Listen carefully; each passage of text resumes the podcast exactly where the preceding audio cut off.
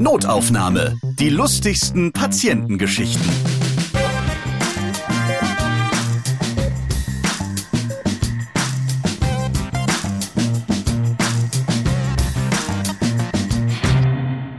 Moin, da bin ich wieder mit unterhaltsamen Geschichten aus dem Gesundheitswesen und ich bin Ralf Potzus. Schön, dass ihr bei diesem Podcast dabei seid. Bei mir ist Dr. Cordelia Schott aus Essen.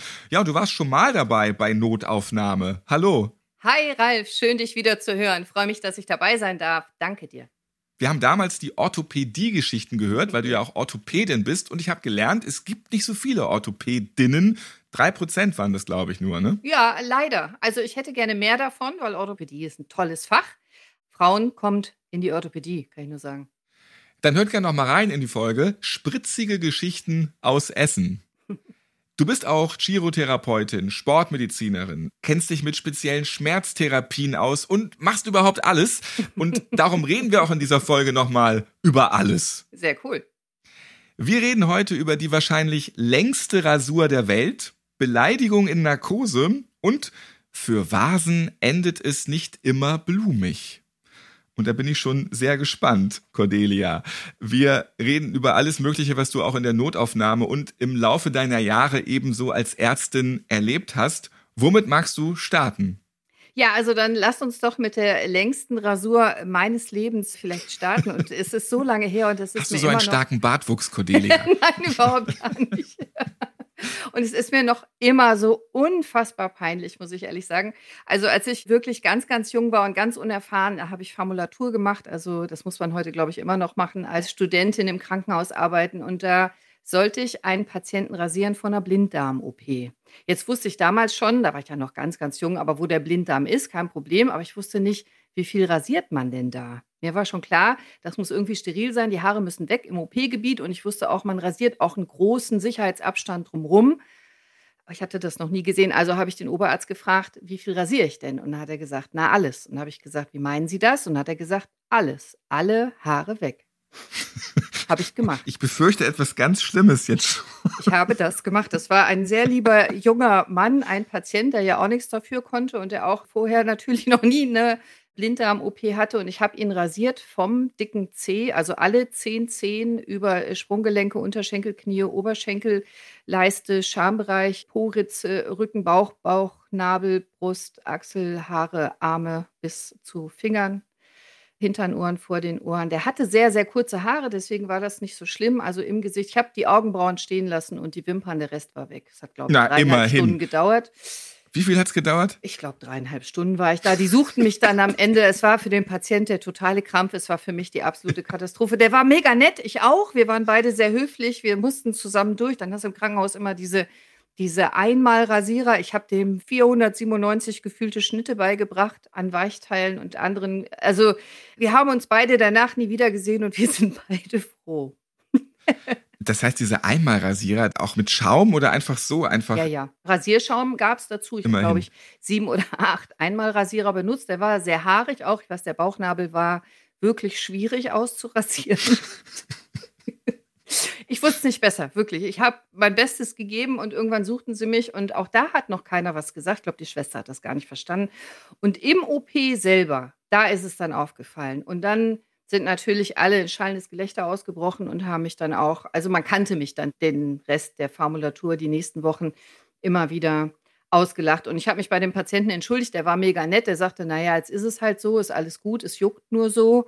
Und ich habe dann auch ver vermieden. Und ich hasse dich, aber ansonsten. Ja, ich habe- habe vermieden, sehr viel Visiten mitzugehen in dieses Zimmer. Und es tut mir bis heute leid, es war in den 90ern. Und du hast dann auch den Spitznamen weggehabt. Da ist sie, die Enthaarerin. Oder gab es da so einen Namen? Ich habe keinen gehört mit Sicherheit, aber ich habe nie einen gehört. Ich habe aber auch in diesem Krankenhaus keine zweite Formulatur machen wollen, ehrlicherweise. Mhm. Der hatte auch keine Haare mehr auf den Zähnen. Ne? Hatte er keine, der war ganz lieb. Der hat das ja auch alles mitgemacht. Nicht ein einziges Härchen hast du übersehen. Und du warst ganz jung und er war ganz jung. Wie Ja. jung wart ihr ungefähr so zusammen? Welches Alter? Also ich war so 18, 19 und er war so Anfang 20. Also er hatte schon relativ viel Haare auf den großen Zehen, daran kann ich mich erinnern, weil ich ihn da auch geschnitten hatte. Aber es war halt auch noch ein ganz junger Mann. Da kann man sich ja vielleicht auch näher kommen. Das war ja auch alles sehr intim. Ne? Ja, also mich hat es eher traumatisiert. Ich glaube, das ist ein Grund, warum ich erst so spät Kinder bekommen habe. Und ich weiß auch nicht, ob er danach jemals wieder mit jemandem ausgehen wollte. Sicherlich nicht in den ersten Wochen danach. Wie viele Schnitte waren das ungefähr? 497. Ungefähr. Ach du liebe Güte. Das ist, das. Er ist nicht ausgerastet und glatzköpfig von dann gegangen. Ja. Ja, frisch rasiert. Ja, da gehst du kurz ins Krankenhaus und kommst ohne ein Härchen wieder raus. Ja, meine Güte, du hast das sehr genau genommen. Und auch in der Po-Ritze mit diesem Eimerrasierer Ja. richtig rein und Ja. oh Mann, ja. Falls du das hörst, lieber Patient, es tut mir heute noch leid, ich wusste es nicht besser. Vielleicht hast du auch so einen, so einen neuen Trend gesetzt bei ihm. Ich glaub ja? Das nicht. Kann auch sein. Das war also eine ganz besondere Rasur. Wir bleiben ohne rum, ja. Vom Popo kommen wir jetzt auf die andere Seite. Ja, das klingt ein bisschen so, als hätte ich nur so Hose runter Geschichten erlebt. Das ist gar nicht so, aber gut. Ja, ihr erzählt das ja immer hier. Also ich bin schon Notärztin und ich bin in der Uniklinik, habe die Ambulanz und äh, es ist ein ganz normaler Dienst und es kommt ein orthopädischer Kollege von mir. Den kenne ich aus der Orthopädie und ich freue mich total, den zu sehen. Der freut sich aber gar nicht, mich zu sehen. Was mich sehr wundert. Wir waren uns eigentlich ganz sympathisch, dachte ich. Der fand das ganz schlimm. Der sieht mich und will eigentlich wieder rausgehen, dreht dann um und kommt doch rein. Und ich sage, hey, was denn passiert? Wie kann ich dir helfen? Und er, er druckst so rum, dem geht's gar nicht gut. Und er hat eine Vase in der Hose vorne. Also er kommt, er hatte masturbiert mit einer Vase, er hatte seinen Dödel in eine Vase gesteckt und bekam sie nicht mehr raus. Und hatte natürlich nicht damit gerechnet, irgendeinen Arzt zu kennen und schon gar nicht eine Kollegin in der Klinik. Und ich habe ich gesagt, ja, dann lass uns doch die Vase kaputt hauen. Nee, das ist eine ganz wichtige Vase und die Vase gehört Das ist die Vase der Schwiegermutter. Richtig, die Vase Ja, gehört übrigens beim, beim Kaffeeklatsch am Sonntag. Übrigens, da steckte letztens mein Dödel drin in dem Teil. Diese Irgendwann im Vase- Streit kommt sowas dann. Ich habe das extra bisher nicht denken wollen. Und ich weiß halt nur, er sagt mir, Cordelia, was immer es kostet, wir müssen diese Vase retten. Du darfst sie nicht kaputt machen, weil ich weiß nicht, wie ich das meiner Frau erklären soll. Ich sage, okay, also ich gebe mein Bestes. Was macht man dann? Also man versucht das mit Öl, man versucht das mit Creme. Nein, der Penis ist in der Vase schon so geschwollen. Es ist ja so, das arterielle Blut läuft rein, aber das Venöse kommt nicht mehr gut zurück. Das staut sich und er kriegt diese Vase nicht ab. Das ist so eine ganz lange Vase, mit so eine geschwungene, mit so einem ganz engen Hals. So eine Und- Rosenvase. ja, so eine Rosenvase. Immerhin Genau. ohne Dornen und ohne Rosen da drinnen. Aber Rosen außen drauf gemalt, werde ich nie vergessen. Und er kriegt die Vase nicht runter. Und äh, jetzt kannst du dir vorstellen, wie das ist. Wir ziehen dann gemeinsam an der Vase. Ich hole mir einen Kollegen dazu. Es Ich kommen automatisch noch nicht vorstellen, aber ich stelle es mir gerade vor. automatisch noch zwei, drei andere Pfleger dazu, weil es natürlich Gaudi in der Ambulanz und wir kriegen die Vase nicht ab. Und dann kühlt man die Vase, dann legt man Eiswürfel um das Geschlechtsteil, damit es dünner wird. Dann hat er am Ende komplett die Vase ins Eis, ins Gefrierfach reingelegt. Das macht man so, wenn man äh, einen Ring zum Beispiel nicht abbekommt vom Finger, dass man eine Hand ins Eisfach legt. Also das heißt dann, um mir das jetzt mal eben ganz kurz bildlich vorzustellen, da wird so eine Gefriertruhe aufgemacht, Ja. wie man es kennt von seinem Eisschrank, War ein Gefrierschrank. Tür auf und dann hält er da mal eben seinen ganzen Unterleib mal eben mit rein. So. Er stellte die Vase rein, genau. Und äh, Da, wo auch diese Flaschenkammern immer sind, so Genau, dieses so genau. reinschieben da. Und wir bekamen die Vase nicht ab. Und natürlich, der war ja auch schon viel zu spät gekommen. Der war ja auch schon Stunden vorher. Er wollte ja nicht ins Krankenhaus. Er hatte ja versucht, ist er selber Arzt, das Problem zu lösen. Ging nicht. Es war einfach schon zu spät. Wir haben die Vase nicht abbekommen. Wir haben dann Kollegen gefragt, wir haben einen vom technischen Dienst gefragt und am Ende haben wir uns darauf geeinigt, wir haben die Vase unten aufgesägt, damit Luft reinkommt, damit der Unterdruck rausgeht. Wir haben dann ganz vorsichtig den Boden abgesägt, in der Hoffnung, dass er die Vase wieder kleben darf und kann. Und er war Geschenk seiner Schwiegermutter und konnten ihn dann befreien. Wir haben ihm ganz dringend den Rat nahegelegt, sich in der Urologie. Steckt ein Dödel nie wieder in Vasen. Ich glaube, das war selbsterklärend. Aber er musste ja auch in die Urologie, weil äh, der Penis war schon sehr dunkelblau und geschwollen und wir wollten sicher sein, dass er keine Schäden davon trug. Ich weiß nicht, ob er es gemacht hat. Ich habe ihn nie danach gefragt. Ich habe ihn danach auch noch häufiger gesehen, verschiedene Konsile. Ich wollte ihn nie darauf ansprechen, er mich sicher auch nicht. Ich hoffe, er konnte die Vase retten. Die trug er dann heilig vor der Brust von dann. Und ich hoffe, diese Vase steht geklebt, immer noch da, wo die Schwiegermutter sie sehen kann. Aber vorstellen möchte ich es mir eigentlich nicht. Lustig wäre es dann Jahre später, vielleicht wirklich mal wieder so beim Kaffeeklatsch und dann sagt er halt so im Nebensatz, ach übrigens damals, als ich mit einer Frau zusammengekommen bin, diese edle, kostbare Vase geschenkt hast, die steht ja immer noch da. Ach, dieses alte Scheißding, jetzt kann ich dir das ja sagen, das war total der Ramsch, hättest du auch wegschmeißen können. Aber wie unangenehm ist das, dass man dann seinen Kollegen Ja. das dann irgendwie offenbaren muss und dann Ja. immer noch wieder natürlich ganz viele andere Menschen da Hand anlegen. Und da kann man doch nie wieder zur Arbeit kommen dann. Ja, ich glaube, das war alles ganz furchtbar, aber das aller, aller, aller Schlimmste war für ihn, dass ich da war und er mich kannte. Ich glaube, das war alles schon furchtbar, aber er kam halt rein und sah als erstes mich und wollte eigentlich auf dem Absatz wieder drehen. Wenn man sich dann noch kennt, das ist blöd. Wir haben es ja schon öfter hier gehabt bei Notaufnahme, dass Männer, Menschen, auch Frauen machen sowas ja, einfach mal im Intimbereich irgendwas reinstopfen oder den Dödel irgendwo reinhängen möchten. Und es geht immer schief. Macht es nicht mit irgendwelchen komischen Gegenständen. Aber das kennen die Ärzte und Ärztinnen ja schon zur Genüge, aber es hat ja mal selbst ein Arzt gemacht. Also auch der Berufsstand, der das nun wirklich jeden Tag mitkriegt und weiß, man darf es einfach nicht tun, hat es dann trotzdem gemacht. Warum? Naja, aber das äh, weiß ja jeder, damit der Mann diese Funktion ausüben kann, die er mit der Vase machen wollte, muss das Blut das Gehirn verlassen. Also man ist nicht sicher, auch als Mitarbeiter und Mitarbeiterin im Gesundheitswesen, obwohl man die Folgen kennt.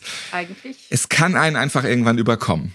Also ich hätte fragen können, ich habe es nicht getan. Vielleicht war es ja vorher hundertmal gut gegangen. Aber auch diese Information wollte ich mir ersparen.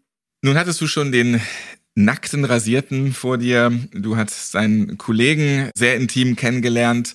Und wir bleiben beim Flirten mit einem attraktiven Rechtsanwalt. Ach, das ist eine krasse Geschichte. Damals bin ich junge Assistenzärztin in der Uniklinik und ich habe die Intermediate Care Station. Das ist so eine Zwischenstation zwischen normaler Station und Notaufnahme. Und da ist ein junger Patient, ein junger Mann, Mitte 20, ganz attraktiver Typ, ein Rechtsanwalt oder Ende 20 und der flirtet immer so nett mit mir. Der ist immer total höflich, total nett und immer, wenn ich reinkomme, gut gelaunt und sagt, die Sonne geht auf, meine Lieblingsärztin kommt, hallo, Frau Doktor. Toller Typ, finde ich. Und eigentlich ist er schon äh, verlegungsreif und dann kriegt er doch noch mal spontan einen Pneu, also ihm schnurrt die Lunge zusammen und ich muss ihm eine Bülodrainage legen. Also man muss, weil die Lunge zusammenschnurrt, dann einmal von außen einen Schlauch sozusagen durch die Haut, durch den Körper bohren in die Lunge rein. Dieser Schlauch führt dann in ein, jetzt nicht wieder sagen Vase, in eine, in eine Flasche mit Unterdruck, sodass die Luft aus der Lunge rausgezogen werden kann und die Lunge sozusagen wieder auseinander gesaugt werden kann. Und es endet mit dir natürlich wieder im Kühlschrank. Nein, kein Gefrierschrank, kein Kühlschrank und kein Orthopäde in der Nähe. Und man muss diese Drainage legen durch die Haut. Das ist ein bisschen unangenehm. Man braucht dafür aber, wenn es irgendwie geht, einen wachen Patienten. Also gebe ich dem Patienten Dormicum. Das ist eine Analgosedierung, also ein Medikament, das lässt sich so ein bisschen wegtreten. Du bist wie in so einer Art Narkose, du bleibst aber kooperativ. Das heißt, du kannst die Luft anhalten, du kannst mitatmen, du kannst sprechen. Du kannst dich aber hinterher nicht mehr dran erinnern. Das machen wir ganz gerne zum Beispiel auch bei einer Magenspiegelung oder einer Darmspiegelung. Dann kannst du mitmachen, aber du weißt das hinterher nicht mehr. Ist ja auch unangenehm, so eine Untersuchung. Und auch so eine Drainage legen ist unangenehm. Das heißt, ich brauche dich wach, wenn ich dir die Drainage lege. Das ist auch nicht komplett schmerzlindernd, aber du kannst dich hinterher nicht mehr dran erinnern. Heißt aber auch, du bist sehr ehrlich unter diesem Medikament. Also, ich bereite alles für diese Mini-Operation vor. Das mache ich da auf der Intensivstation.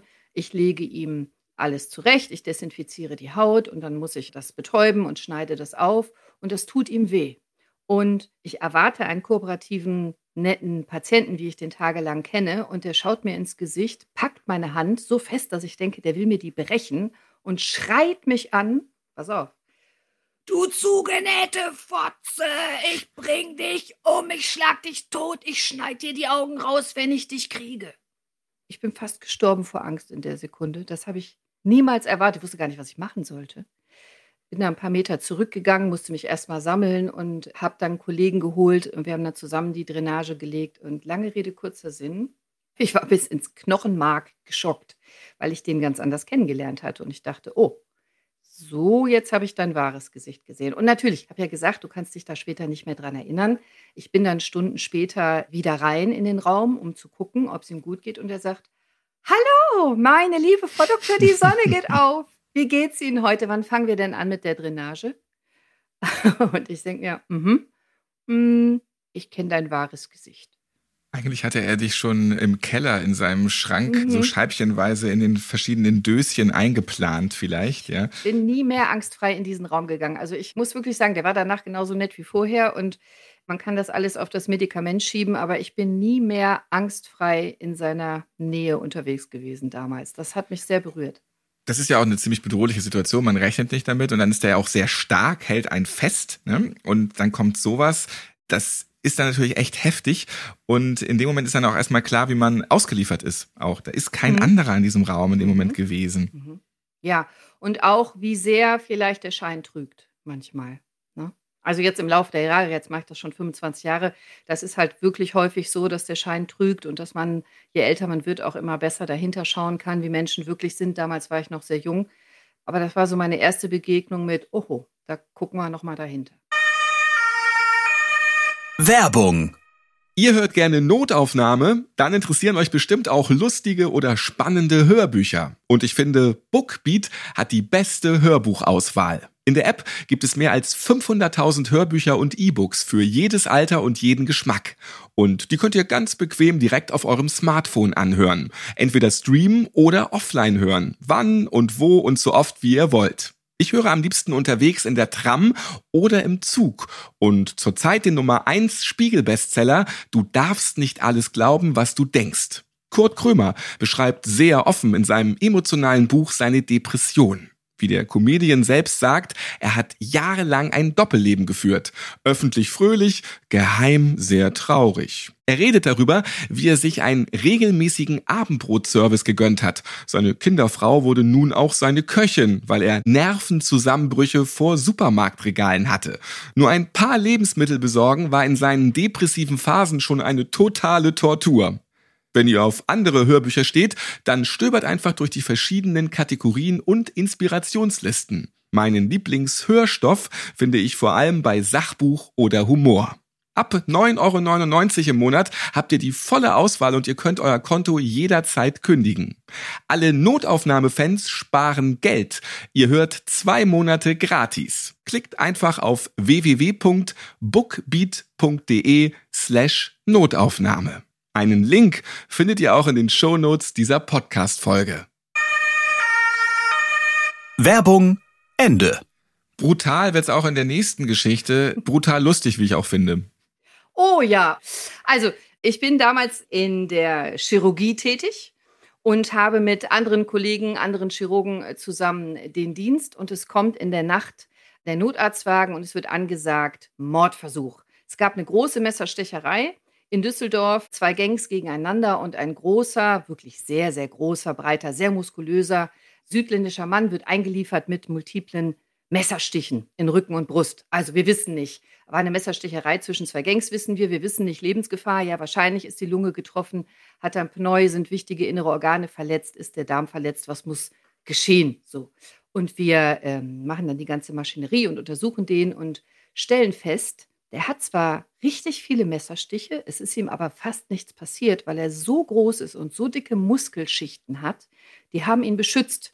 Also da ist kaum auch nur die Messerspitze an einer Stelle so ein bisschen in die Lunge gelangt. Ansonsten hat er tatsächlich nur Messerstiche im Weichteil, in der Muskulatur, in der Brust. Wie viele Messerstiche hat er denn gehabt? Oh, das weiß ich nicht mehr genau. 13, 14, 15. Das ist ja schon mal eine Ansage. Es überleben viele nicht. ja, also das sollte tatsächlich ein Mord werden und hatte offensichtlich auch sehr viel Alkohol getrunken vorher und äh, hinterher stellte sich raus, auch andere Drogen genommen und er kommt erstmal zur Überwachung zu uns in die Ambulanz. Wir machen halt die ganze Untersuchung, die ganze Diagnostik, musste Röntgen und so weiter.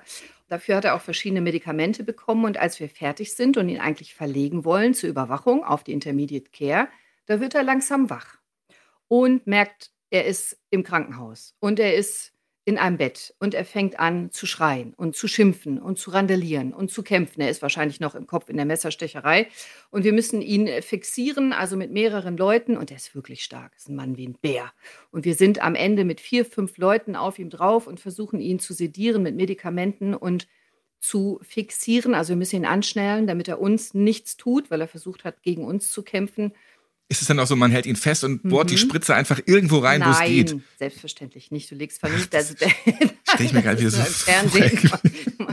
Und einer sitzt auf der Schulter und Nein, du willst natürlich ihm weder was brechen noch mehr wehtun noch irgendwas. Du willst ja schon vernünftig machen. Aber wir hatten schon Angst, weil der war wirklich sehr groß, sehr stark, sehr breit und sehr motiviert. und sehr gang. Genau, sehr gang. Und irgendwann haben wir ihn am Bett fixiert und denken, okay, jetzt können wir durchatmen, jetzt passiert nichts mehr. Und dann steht er mit dem Bett auf. Dann steht er mit diesem riesigen Metallbett auf und läuft drei, vier Schritte durch die Ambulanz. Angeschnallt Bett an diesem typischen Bett, Mhm. was man kennt aus dem Ja, wie Krankenhaus. so ein ne? Rucksack, wie so ein Wanderrucksack. Da hängen ja auch noch diese Stangen dran, äh, dass man da alles Mögliche anhängen Und kann. Medikamente, Und Perfusoren. also dieses riesen Oschi-Bett, was ich eigentlich gar nicht bewegen kann. Nee, so. ich auch nicht. Mhm. Hat er auf dem Rücken. Sehr beeindruckend. Und Mit den Beinen so unten so weggewinkelt, dass er damit so dackeln kann. dass er laufen kann. kann. Ja, genau. Und auch das kriegen wir dann mit mehreren Kollegen und Oberärzten wieder in den Griff. Und ist er dann damit in den Flur gelatscht, also aus seinem Krankenzimmer raus? Oder? Nein, das hat er nicht geschafft. Also er ist in dem Ambulanzraum, in diesem Untersuchungsraum geblieben, aber so drei, vier Meter hat er gemacht. und wir hatten Angst. Ja, genau so. Ja, genau so. Muss dir vorstellen, also der hat offensichtlich mehrere Medikamente, Amphetamine, Drogen, Kokain, Alkohol gemischt genommen und ist sehr groß, sehr stark, sehr jung und ist ja in seinem Kopf offenbar noch in diesem Adrenalinschock der Messerstecherei. Das heißt, der ist hochmotiviert, der hat richtig Kraft und der ist richtig aggressiv. Und deswegen hatten wir auch ein bisschen Schiss. Gut, wir kriegen ihn dann beruhigt mit Medikamenten, legen ihn sozusagen wieder in den Schlaf und dann muss er aber auch Habt ihr noch ein anderes Bett drumrum geschnallt? die Idee eigentlich mechanisch. Und wir wissen ja nicht, was passiert noch und was hat er noch im Körper und äh, was für einen Entzug kriegt er noch und so weiter. Und der Verletzung legen wir ihn in dieser Nacht auf die Intermediate Care Station. Rate dreimal, wer damals die Intermediate Care Station hatte. Mm, du. Richtig. Und das war die Zeit, da haben wir noch so 40-Stunden-Dienste gemacht. Also da haben wir wirklich am Stück 40 Stunden gemacht. Das war noch in der Zeit vor Arbeitsschutzgesetz und so weiter.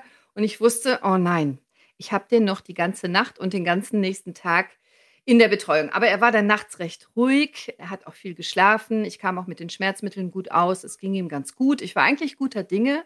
Und dann kam am nächsten Morgen natürlich die Visite. Ich musste dann die Visite, alle Kollegen, Oberärzte, den Chefarzt, Physiotherapeuten, Krankenschwestern, erzählen, was passiert war in der Nacht. Und die hörten mir gar nicht zu. Wir standen alle um das Bett und alle guckten auf den Patienten, also genau genommen auf die Bettdecke. Denn er entwickelte als Nebenwirkung einen Priapismus. Weißt du, was das ist? Das hört sich fies an. Es ich weiß nicht, was fies. es ist. Ja, es ist eine Erektion unkontrolliert gegen deinen Willen. Das gibt es als Medikamentennebenwirkung schon mal. Okay. Das heißt, er lag auf dem Rücken, die Bettdecke Also, über ihm. Er stand schon wieder. Er hatte das Zelt gebaut, genau. Und alles an ihm war sehr groß und sehr stark und sehr, sehr beeindruckend. Und ich wusste überhaupt nicht gar nicht, was mache ich denn jetzt und was Sehr sage ich denn jetzt? Und ich hatte einen ganz roten Kopf und äh, die Oberärzte lachten natürlich so und ich fand das ganz witzig. Cordelia, hol eine Vase, du machst das schon. Das war eine andere Ambulanz. Auf jeden Fall, ein Oberarzt fasste sich dann Herz und klopfte mir so auf die Schulter und sagte, Sie machen das schon, Frau Kollegin. und dann zogen die ab und dann stand ich da und dann dachte ich, was mache ich denn jetzt? Was mache ich denn jetzt? Das ist ja was Urologisches, das kann ich ja gar nicht. Ich bin ja Chirurgin, Orthopädin, was mache ich denn jetzt? Und dann fiel mir ein, Gott sei Dank, ich hatte einen ganz lieben Kommiliton und ich wusste, dass der auch in dieser Uniklinik arbeitete und der war Urologe geworden. Habe die Handynummer noch gehabt, habe den angerufen und habe gesagt, hör mal, das und das und das, was mache ich denn jetzt? Ich hatte die Hoffnung, also ich wusste schon, ich hau nicht mit dem Schlappen drauf, aber ich hatte die Hoffnung, ich kann eine Tablette geben oder so. Und dann sagte er, Cordelia, das ist gar kein Spaß, das ist ein echter Notfall. Ich bin in zehn Minuten bei dir. Wir müssen dringend was tun. Und hast du Venenverwallkanülen da, also diese großen Nadeln, die man legt für Infusionen? Also ja klar, ich habe eine Intermediate Care Station, ich habe alles da. Mir war aber nicht klar, warum. Also der Kollege kam rüber, gar nicht zimperlich, schlug die Decke zur Seite und sagte, alles klar, gib mir mal die dicksten Nadeln, die dicksten, längsten, größten Nadeln, die du hast. Sag, was, Oh hast du denn, nein. was hast du denn vor? Was machst du denn jetzt? Der kriegt doch schon eine Infusion. Sagt er, nee, nix Infusion. Ich muss die Nadeln jetzt da reinstechen, das Blut muss raus, sonst kann das sein, dass der Penis abstirbt.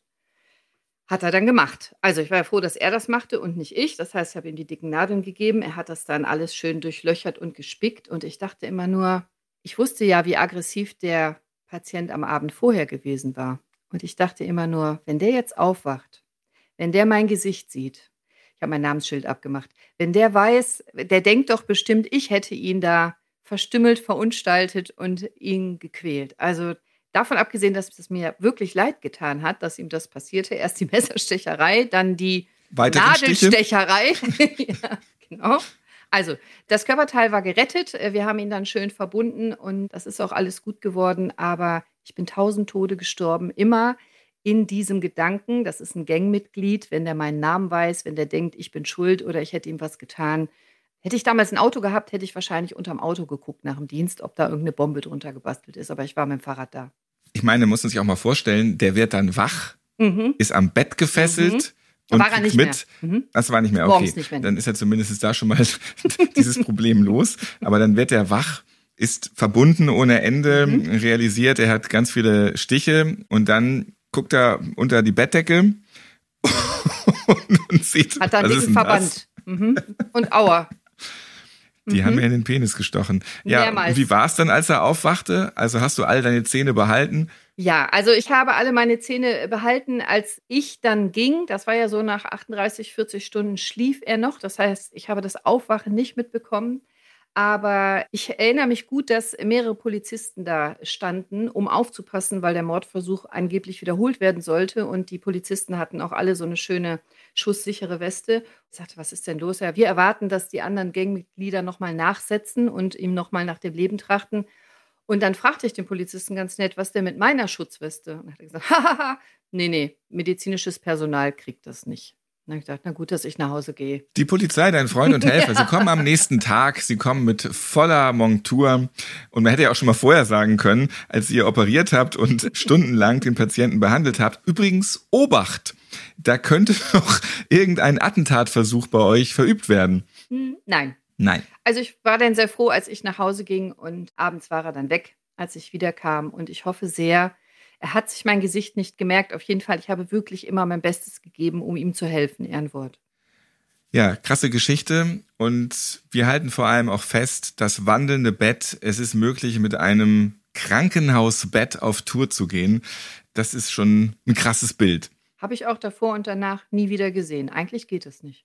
Cordelia, bei deinen Geschichten, da muss man ganz schön Luft holen, ja, vor Lachen und auch, weil ein das Blut gefriert. Deswegen kommen wir jetzt auch zum Abschluss nochmal zu einer Luftnotgeschichte.